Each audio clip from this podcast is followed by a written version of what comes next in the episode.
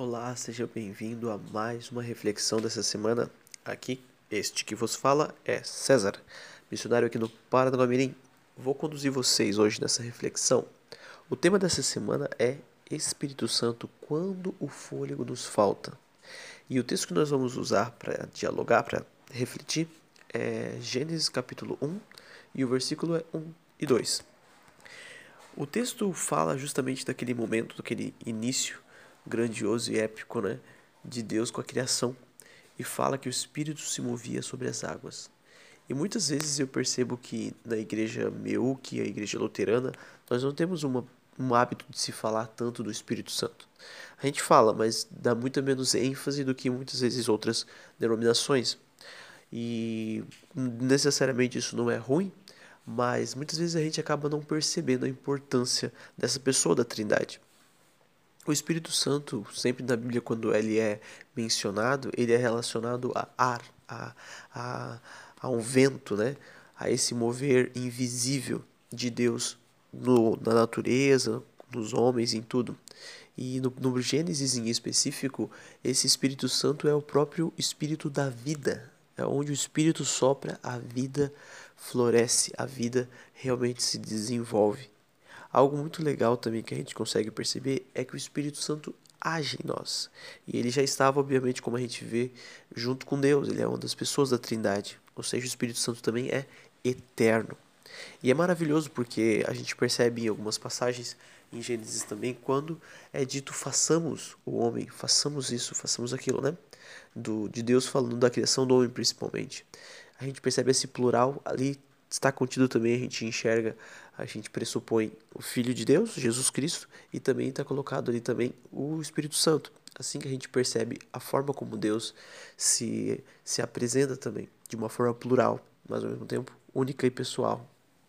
E por isso, justamente de ser, por ser único e pessoal, esse Espírito Santo, ele é algo que a gente pode se tornar cada vez mais sensível a ele. Como a gente viu, como a gente falou aqui, o Espírito Santo se move, ele age, né? E ele se manifesta em nosso meio, inclusive em nosso interior, podemos dizer assim, no nosso coração. E no final das contas a gente percebe que o nosso jeito de ter contato com Deus é através do relacionamento, porque Deus é pessoa. E por isso a gente pode se tornar cada vez mais sensível, mais íntimo de Deus. Talvez uma imagem que dê para a gente é, ilustrar bem isso é o que eu tenho vivido nos últimos anos aí, mas tem reacendido, né? De maneira mais intensa nos últimos meses, que é tocar numa banda, que é o que eu tenho experimentado no momento. É incrível o quanto que a gente acaba se tornando sensível às pessoas com quem a gente convive muito. Na banda, muitas vezes a gente começa a música no mesmo momento só com um olhar. Ou a gente já vê que tem que começar de novo a música só com uma virada de cabeça. Ou a gente percebe que tem que aumentar e fazer alguma coisa diferente, uma virada na bateria, ou um solo naquela parte, só de sentir o jeito como o outro amiguinho da banda, colega, tá tocando. É incrível isso, né? Tipo, não teve às vezes um olhar necessariamente, não teve um. Não precisei falar algo mas o fato da gente conviver, a gente começa a ficar muito sensível ao jeito da pessoa olhar, ao jeito da pessoa falar, ao ritmo que a pessoa se move e ao ritmo que a pessoa toca, inclusive no caso da banda. E isso também acontece no trabalho de equipe numa empresa, que seja produção, algo mais manual. Isso também acaba acontecendo quando a gente trabalha bem. Incrível também que o nervosismo em alguma música de um dos integrantes da banda também se espalha por todos os integrantes. Tipo, meu, nesse aqui, o fulaninho da banda ali, ele geralmente erra meu caneco. Daí eu, eu também acabo ficando nervoso por ele. E a confiança também acontece assim, né? Quando um dos integrantes passa a segurança para os outros e diz, vamos lá, a gente consegue, isso se espalha e de forma muito mais perfeita e muito mais profunda, o Espírito Santo também age assim em nós.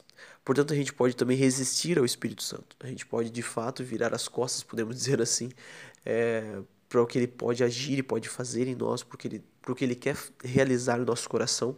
Ou a gente pode realmente estreitar essa sensibilidade. A gente pode estar mais atento a isso. E óbvio, a forma de a gente fazer isso é justamente a conversa com Deus, é a leitura da palavra e essa comunhão com pessoas que também estão tendo relacionamento com Deus, estão tendo relacionamento com Deus. É dessa forma que a gente acaba se tornando cada vez mais sensível ao Espírito Santo.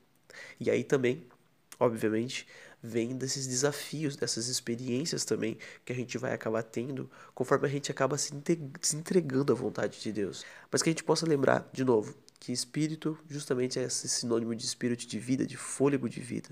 Faz parte da Trindade, faz parte desse Deus pessoal e triuno que a gente fala sempre, e ele quer se manifestar em nós. Ele quer agir através de nós. Basta que a gente esteja realmente aberto e buscando cada vez mais estar em sintonia com o Espírito Santo de Deus como um todo, para que a gente possa ver coisas grandiosas sendo realizadas em nosso meio.